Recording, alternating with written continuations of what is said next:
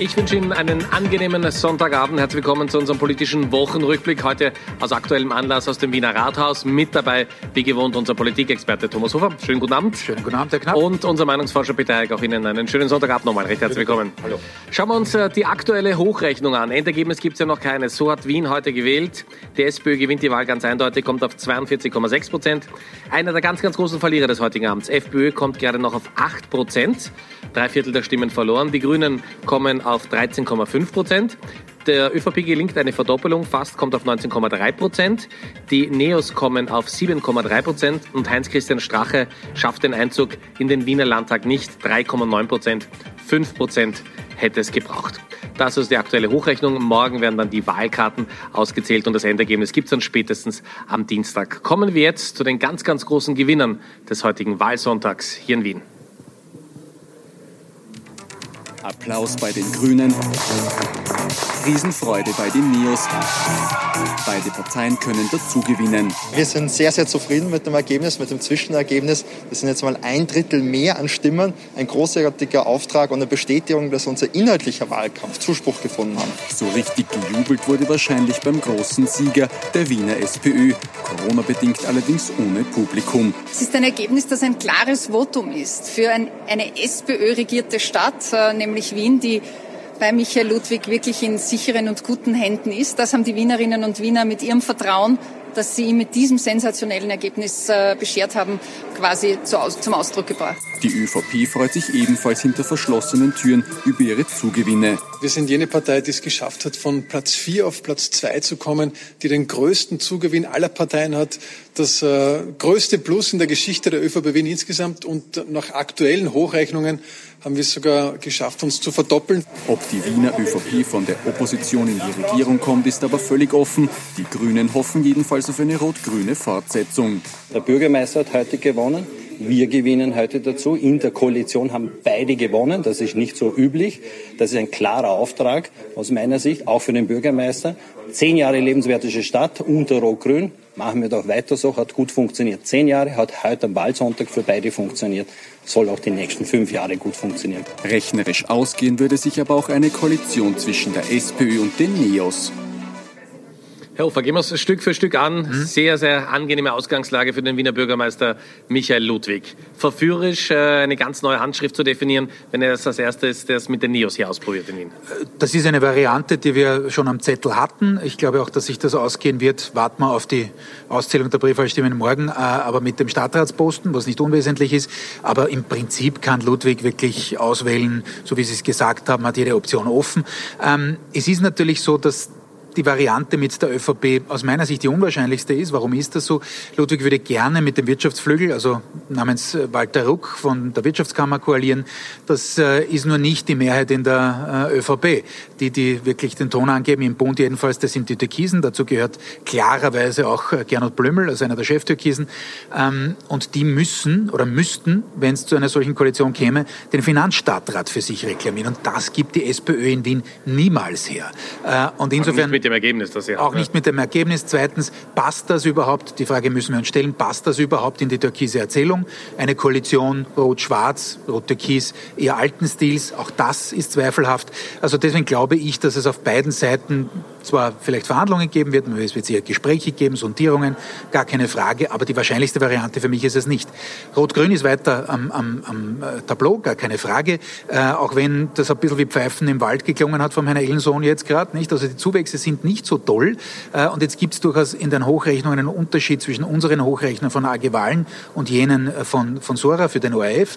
Äh, dort sind die Grünen etwas über 14, aber die grünen Bäume wachsen da nicht in den Himmel. In Wien gibt es viel, viel größeres Potenzial. Und insofern sagt man, ja, super toll, ein Plus, aber da gibt es im Hintergrund schon einige, die sagen, na, so toll war weder die Spitzenkandidatin noch der bundespolitische Rückenwind bei der Geschichte, aber man muss natürlich in dieser Koalition bleiben. Bleibt die letzte Geschichte und dann bin ich fertig äh, mit der ersten Kurzanalyse mit den Neos. Natürlich ist das ein Druckmittel, das äh, Ludwig hat, um natürlich auch den Preis der Grünen, mit denen er, also nicht er, sondern die SPÖ, seit zehn Jahren in einer Koalition sitzt, mal runterzudrücken. Und das ist eine sehr komfortable Ausgangsposition für ihn. Die Neos stellen sich auch auf Koalitionsverhandlungen ein. Hören wir mal, wie die Neos-Chefin Beate Meinl-Reisinger das heutige Wahlergebnis kommentiert. Ja, wissen Sie, darum gibt's uns eigentlich. Äh, wir wollen mitgestalten, wir wollen mitwirken, weil wir haben gute Ideen und wir wollen unsere Tatkraft auch in die Umsetzung bringen. Wir haben viel bewegt in der Opposition, sehr, sehr viel bewegt. Überlegen Sie sich, äh, was da alles weitergegangen ist, seitdem es NEOS gibt, auch an Diskussionen. Aber jetzt wollen wir auch beweisen, was noch alles weitergehen würde, wenn wir in der Regierung sind. Danke für diese erste Reaktion. Danke. Heik, liegt da nicht auch viel Gefahrenpotenzial für die NEOS in einer möglichen Koalition, einer Zusammenarbeit mit der SPÖ? Die SPÖ so wahnsinnig erfahren, die NEOS keine Regierungserfahrung. Und wenn wir uns äh, das Größenverhältnis anschauen, dann sind die ganz, ganz klar Juniorpartner. Ja, das Größenverhältnis wäre wär nicht, nicht, nicht so sehr das Problem, aber wie gesagt, äh, wie Sie schon angesprochen haben, die NEOS sind 2015 erst in den Wiener Gemeinderat eingezogen, sind 2013 erst in den Wiener Nationalrat eingezogen. Es gibt eine einzelne, eine einzige Landesfraktion in Salzburg, die derzeit in einer Dreierkonstellation mit, mit Wilfried Haslau in Salzburg und den Grünen ähm, eine Koalition oder Koalitionserfahrung oder Regierungserfahrung gesammelt hat. Also es ist nicht unheikel, ähm, denn man darf ja eins nicht vergessen, wenn dann zum Beispiel Christoph Wiederkehr ähm, ist ja auch noch nicht ausgemacht, ob sich das überhaupt ausgeht mit, mit, einem, äh, mit einem Stadtrat. Da müsste die, die, die SPÖ möglicherweise einen hergeben. Also wenn, wenn er einen Stadtratsposten hätte, dann braucht er Personal für das Kabinett. Das zieht er zum Teil ähm, aus, aus der Partei auch mit. Dann ist die Frage, wer rückt einer Partei nach? Und die personellen Fragen sind dann immer jene Fragen, die am, am allerwichtigsten eigentlich sind, dass auch eine stabile Basis in der Partei selbst bleibt.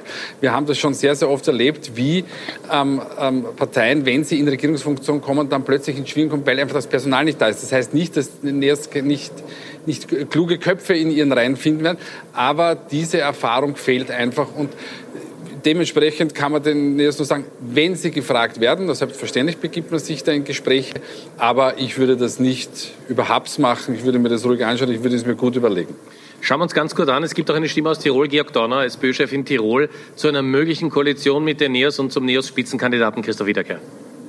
Sage ich ganz ehrlich, nachdem ich den Spitzenkandidat am Rande ein bisschen registriert habe, glaube ich, völlig ungeeignet ja. für ein Regierungsmandat. Der junge Mann dürfte noch ein bisschen lernen im Wiener Landtag.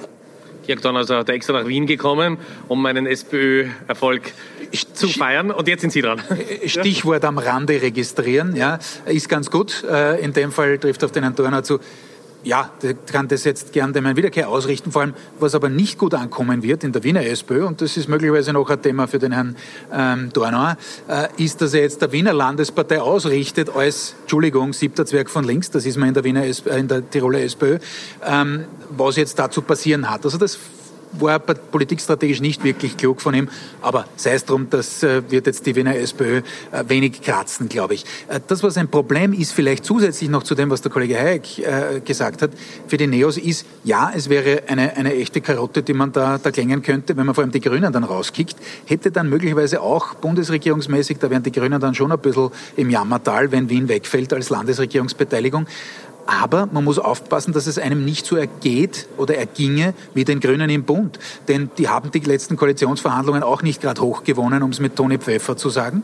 Äh, will heißen, sie sind ziemlich ja, runtergeschwommen, was äh, die, den inhaltlichen Fingerabdruck, den sie hinterlassen haben im Regierungsprogramm angeht.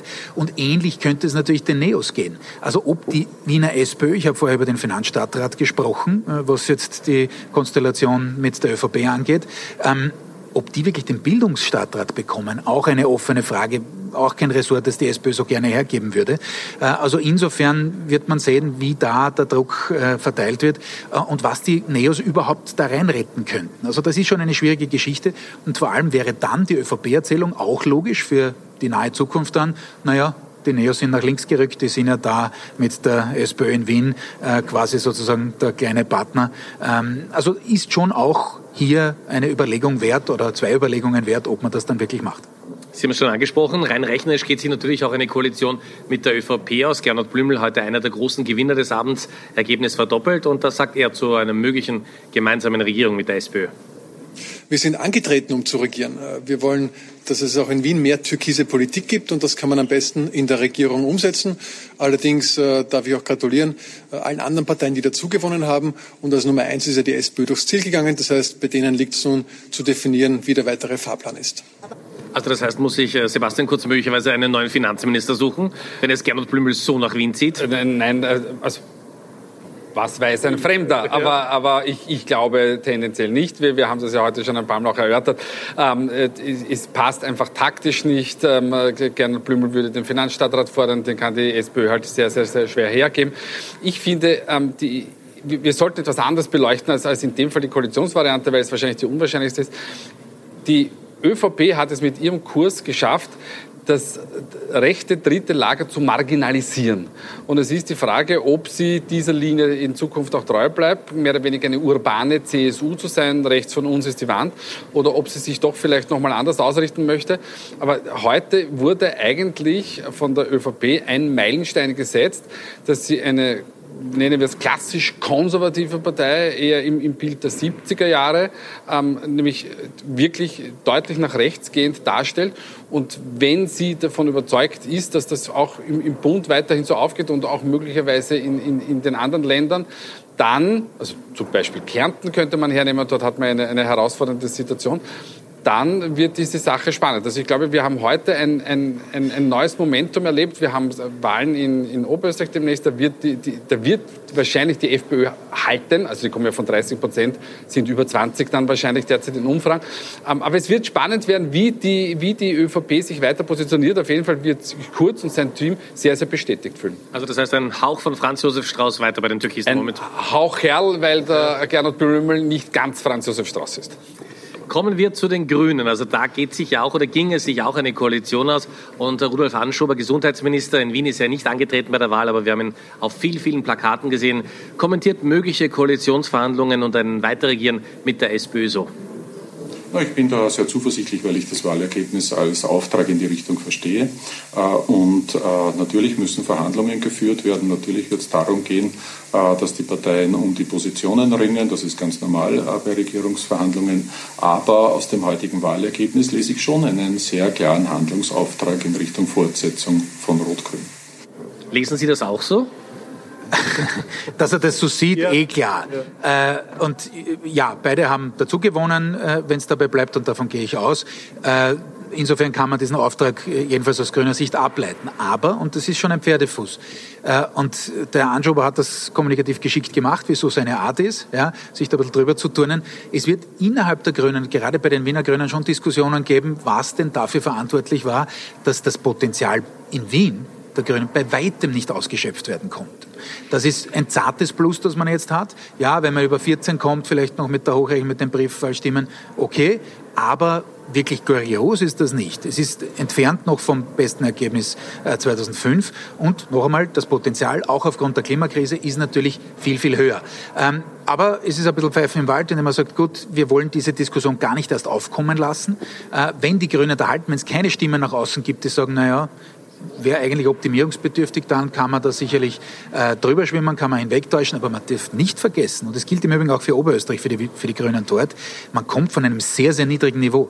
Man kommt von 11,8 Prozent aus dem Jahr 2015.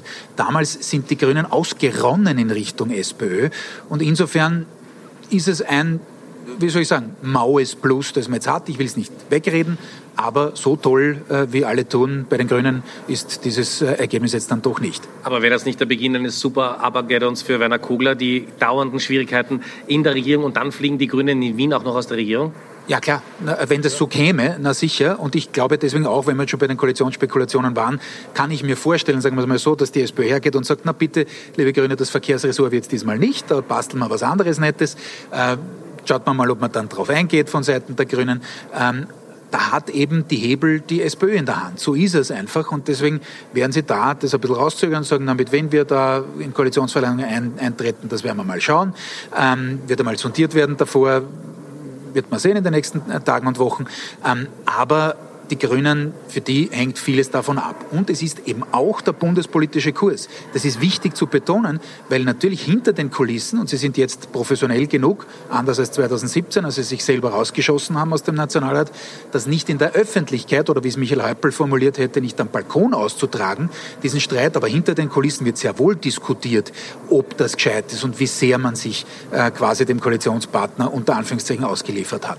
Äh, denn noch einmal, das Potenzial in Wien wäre natürlich äh, deutlich großer, größer bei, bei idealen Bedingungen gewesen für die Grünen.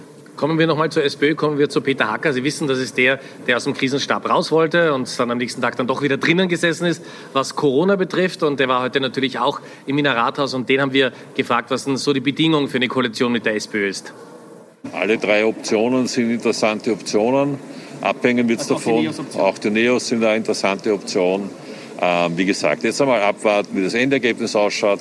Dann muss man erste Sondierungen führen, äh, wem von den potenziellen Kandidaten ist welches Thema besonders wichtig, wo ist die Richtung für dieses Thema und dann kann man entscheiden, mit wem man dann wirklich in die Tiefe geht. Also man merkt, er hat alle Zeit der Welt mit dem Ergebnis auch kein Wunder. Ja, aber ich, ja. ich, ich, glaube, er ist froh, dass er jetzt über Koalitionsverhandlungen reden kann und nicht über das Corona-Management. Das wird er dann morgen wieder müssen am Montag? Wahrscheinlich, ja. Aber äh, können Sie eine Präferenz erkennen? Also er wird ja dem linken Flügel in der SPÖ zugeordnet. Äh, sagt man da doch weiter mit den Grünen? Ist das möglicherweise ein Bremsklotz bei Verhandlungen mit den Neos? Nein, ich, ich, ich glaube, die, die, wie es der Kollege Hofer schon vorher gesagt hat, äh, die, die, die SPÖ wird es, wird es zelebrieren. Es wird innerhalb der, der, der, der SPÖ natürlich auch eine Fraktion geben, die sagen, bitte mit, mit den Grünen weiterzumachen.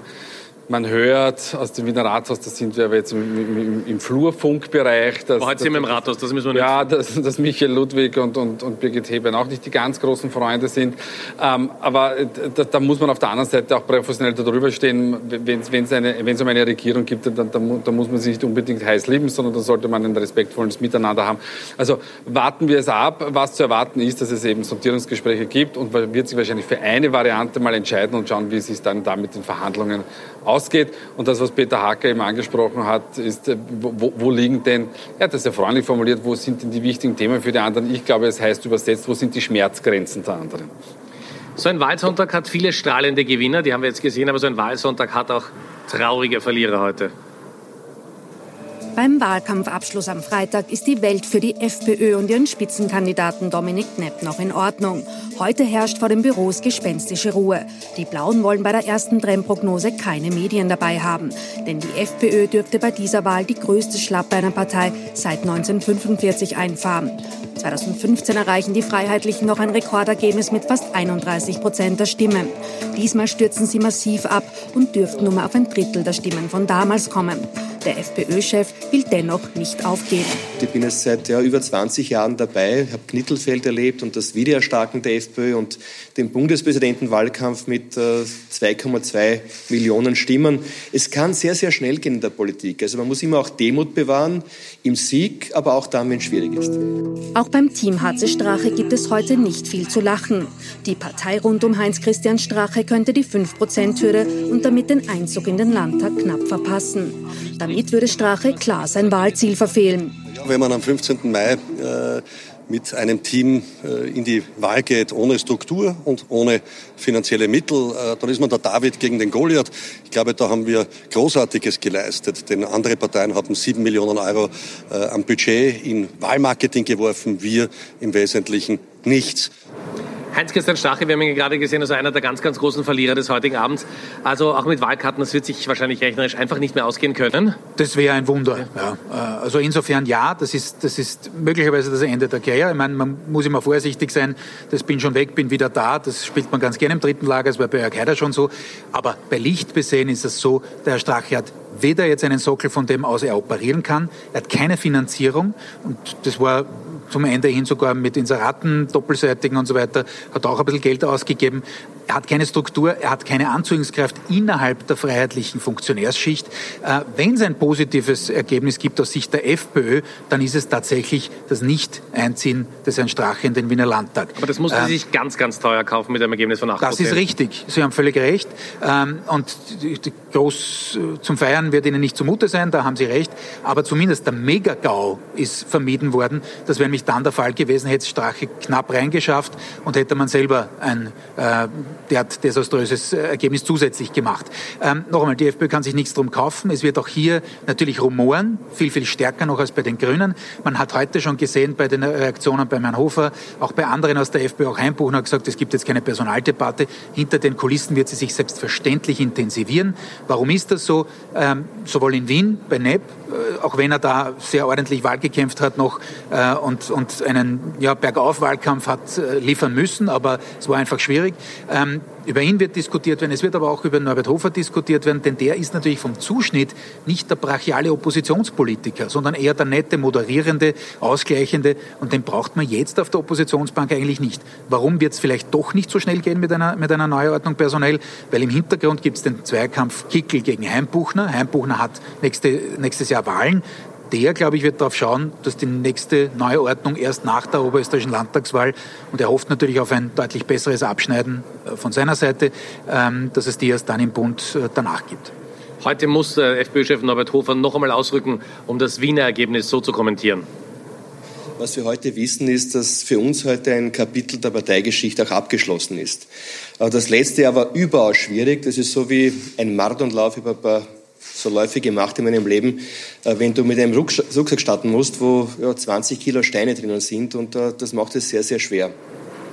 Okay, das ist eine Rolle, in der wir Norbert Hofer sehr, sehr oft gesehen haben, aber ist jetzt äh, das Tal der Tränen endlich erreicht, der, der, Tiefpunkt? Und vor allem findet sich in Wien jemanden, der freiwillig Dominik Nepp ersetzt? Weil das ist ja auch momentan, glaube ich, ein Job, um den man sich nicht gerne bewirbt. Ich weiß gar nicht, ob Dominik Nepp ersetzt werden muss oder ersetzt werden soll. Natürlich hat er keinen Wahlerfolg eingefahren, aber er ist erst ähm, aus, aus dem Nichts eigentlich gekommen oder wurde in diese Situation gestoßen, wie wir gesehen haben seine Wähler noch, die ihm verblieben sind, für die hat er einfach eine wichtige Rolle gespielt. Er hat sich in, im, im, Wahlkampf gut geschlagen. Also ich sehe jetzt Nepp gar nicht so sehr zur Disposition. Ähm, das Tal der Tränen durchschritten wir werden sehen. Oberösterreich, wie gesagt, die, die, die Umfragen, die es derzeit gibt, zeigen, dass die oberösterreichische Landesgruppe deutlich gefestigt ist. Man hatte den Landeshauptmann Stellvertreter. Manfred Heimbuchner war schon immer etwas der etwas gemäßigte und etwas andere Blaue. Ähm, also dort könnte mehr oder weniger, wenn man so will, ähm, der Endpunkt und der Neupunkt eines, eines Aufbaus begonnen werden. Herbert Kickl hatte da schon 2005 mit Heinz-Christian Strache durchexerziert. Ob Herbert Kickl der ideale Parteichef ist, wie er manchmal gehandelt hat, weiß ich nicht. Aber die Freiheitlichen, das dürfen wir nie vergessen, haben uns immer wieder überrascht und dementsprechend würde ich auch die Freiheitliche Partei nach wie vor nicht abschreiben. Jetzt hat man halt ein Desaster wieder, aber auch das ist nothing new. Äh, ganz kurze Ergänzung dazu. Ja, sehe ich äh, genauso. Das, das ist wohl so zum Thema Wien. In Wien hat Nepp sicherlich seine Vertrauten auf die Listenplätze, die jetzt dann auch den Landtag bestimmen werden, den Landtagsclub, den deutlich geschrumpften der FPÖ, hingesetzt. Die Frage ist, wie stark ist die Landespartei? Kann sie wirklich Angriffe, die möglicherweise von außen kommen? Oberösterreich wurde äh, genannt, auch andere schicken sich da an und sagen, so und jetzt richten wir uns die Wiener Landespartei mal her. Das wäre vor wenigen Jahren noch völlig undenkbar gewesen. Das war die zusammen mit Oberösterreich. Sogar Jörg Haider hat sich die Zähne ausgebissen. Nämlich am gewissen Rainer Pawkowitz. Also äh, das ist, da muss man die FPÖ kennen, auch aus der historischen äh, Grundlage her. Oberösterreich, Wien waren immer mit Abstand die stärksten Landesparteien. Ähm, das ist das eine. Auf der Bundesebene, ja, ich glaube eben auch, so wie ich es gesagt habe, dieser Machtkampf im Hintergrund kann durchaus äh, jetzt, was das politische Leben angeht, verlängernd wirken für, für, für Norbert Hofer. Aber es gibt auch hier natürlich Gerüchte, aber auch hier sind wir wieder beim Thema Flurfunk. Die reichen von Kunasek über Schnedlitz bis hin zu Landbauer, alle möglichen werden da gehandelt. Manche Namen sind aus meiner Sicht überhaupt nicht in Diskussion, andere schauen wir mal. Also da wird hinter den Kulissen sicher heftig diskutiert. So, so rasch, glaube ich, geht es nicht mit einer öffentlichen Debatte, aber das Rumoren setzt heute schon bei ein paar Parteien im Bund ein, äh, wie man sich da möglicherweise auch neu aufstellen kann und möglicherweise muss. Sie hören es im Hintergrund, es wird ein bisschen lauter. Gleich bei uns gibt es die Runde der Spitzenkandidaten. Die werden alle bei meiner Kollegin Silvia Saringer sein. In ein paar Minuten geht's los. Schauen wir uns vorher nochmal an Heinz-Christian Strache heute am Wahlsonntag. Ich bin so vielen Menschen dankbar, die in den letzten Wochen und Monaten mit ihrem Löwenherz und mit ihrem Herzblut sich da ehrenamtlich großartig eingebracht haben. Und ich habe äh, gesehen, mit welcher Kraft äh, und mit welcher Liebe die Menschen hier äh, sich eingesetzt haben. Und das waren wundervolle Momente, die ich nicht missen möchte. Und ja, am Ende wird es ein Ergebnis geben und das ist immer zu respektieren, denn bekanntlicherweise haben die Wählerinnen und Wähler immer recht. Heinz-Christian Strache, man muss sagen, äh, für ihn, wir haben es schon ein bisschen analysiert, aber wenn wir jetzt schauen, ähm, da fällt mir jetzt, also auch wenn bei den Freiheitlichen alles möglich ist in diesem Lager, da fällt mir jetzt eigentlich kein Schachzug mehr ein, der ein Comeback in in naher Sicht möglich machen könnte. Nein, und das Statement hat gezeigt, ja. ihm aktuell auch nicht. Vielleicht fällt ja. ihm trotzdem wieder was ein, weil er hat am 18. Mai nach Ibiza äh, seinen absoluten Rückzug angekündigt, dann ein paar Monate später, Anfang Oktober, glaube ich, war es, äh, 2017 noch einmal und es hat nicht gehalten. Also was, was wissen wir? Äh, also 2019 war es selbstverständlich, Entschuldigung. Ähm, also insofern sage ich, äh, ist das volatil, aber ich sehe keine Möglichkeit realistisch, weder vom finanziellen her noch vom organisatorischen und auch nicht vom Rückhalt, ähm, dass er das schafft. Weil wo, wenn nicht in Wien, kann man ihm einen Einzug in den Landtag zutrauen. Ich habe das am, am Beginn äh, seiner Kampagne immer gedacht, da ist das Potenzial da. Das war auch ausgewiesen, auch beim Kollegen Hayek. Aber es war auch der Wahlkampf gegen Ende hin sehr, sehr schlecht. Ähm, er ist nie in die Gänge gekommen. Natürlich war die Corona-Situation wohl auch dazu geeignet, das nochmal runterzutragen. Aber er scheint gescheitert zu sein und zumindest heute am Abend scheint das, zumindest entnehme ich das seinen Worten, ähnlich zu sein. Schauen wir uns nochmal an, äh, wie entscheidend waren heute im Wahlkampf die Spitzenkandidaten als Wahlmotiv. Sie haben das für uns abgefragt. Äh, wo war es ganz besonders entscheidend und bei welcher Gruppe war möglicherweise der Spitzenkandidat sogar eher ein Hindernis? Ähm, naja, ähm, wahlentscheidend wäre Heinz-Christian Strache für, für, seine Partei gewesen, wenn er den, den Einzug, gebraucht, ja. den Einzug ja. geschafft hätte. Also, äh, wir haben hier die einzelnen Parteiwähler gefragt und welch, wie, wie, wichtig war die Rolle. Und man sieht bei Heinz-Christian Strache, Strache sagen 87 Prozent der eigenen Wähler war für mich eine, eine ganz wichtige Rolle. In, in, Wirklichkeit muss man sagen, ist der führende Michael Ludwig. Er hat für die SPÖ-Wähler die, eine, eine, sehr, sehr wichtige Rolle gespielt. Und dann kommt aber schon Dominik Nepp. Und deshalb habe ich vorher gesagt, ob Dominik Nepp so ein, so ein Kandidat ist, den man austauschen muss, das, das weiß ich nicht. Ähm, Gernot Blümel ist eigentlich für einen Finanzminister unter den Erwartungen geblieben. Ähm, man hätte ihn doch deutlich stärker erwartet. Ähm, und äh, Birgit Heben und Christoph Wiederkehr haben, möchte ich fast sagen, die logischen Werte ähm, der, der, der, Kleinparteien. Ähm, da haben die Spitzenkandidaten, außer bei den Grünen mal Alexander van der Bellen oder natürlich Matthias Strolz und natürlich Beate Meinl-Reising auf Bundesebene, aber nie diese wichtige Rolle gespielt. Aber trotzdem hat es bei Gernot Blümel eine Überraschung gegeben oder einen Punkt, den man ansprechen muss, bei der Frage nämlich, warum heute, warum Sie heute nicht die ÖVP gewählt haben. Genau, also wir haben Wähler gefragt, die bei der Nationalratswahl in Wien äh, die ÖVP gewählt haben, aber jetzt ähm, bei der, bei der Wien-Wahl nicht. Und das ist ja doch ein deutlicher Unterschied ähm, von, von fünf Prozentpunkten, ähm, die man noch möglicherweise holen hätte können. Ähm, und da sagen uns ein, ein, ein, großer Teil, ich habe die, die ÖVP nicht gewählt wegen Gernot Blümel. Jetzt könnte man dazu sagen, ich habe äh, die, die ÖVP nicht gewählt wegen Gernot, äh, gewählt wegen Gernot Blümel und seiner Aussage, rechts der Mitte-Kurs ähm, ähm, ähm, mit, mit, Anstand. Und äh, hier sehen wir eben, Gernot Blüm ist an, der Spitze, ähm, aber auch die schlechte Performance zum Beispiel in Wien, Wahlprogramm, okay. Und ganz interessant, an fünfter Stelle Sebastian Kurz. Auch möglicherweise ein kleines Signal, dass nicht alles Gold ist, was glänzt in der ÖVP.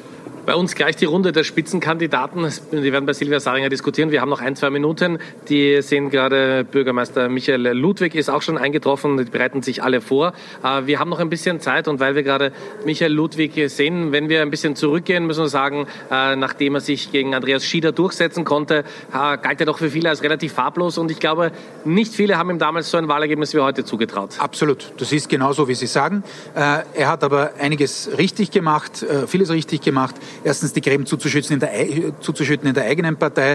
Äh, da war natürlich eine Polarisierung da. Er hat das mit einer klugen Stadtratsbesetzungspolitik gelöst. Einerseits Hacke, andererseits Hanke. Äh, es war gut gemacht. Äh, er hat den Ball flach gehalten im, im Wahlkampf. Er hat durchaus auch die Auflagen, die da waren, die jetzt nicht von der SPÖ erarbeitet wurden, unter Anführungszeichen, mit Corona konnte niemand rechnen, logischerweise, hat er genutzt und diesen Bonus hat er aufgebaut.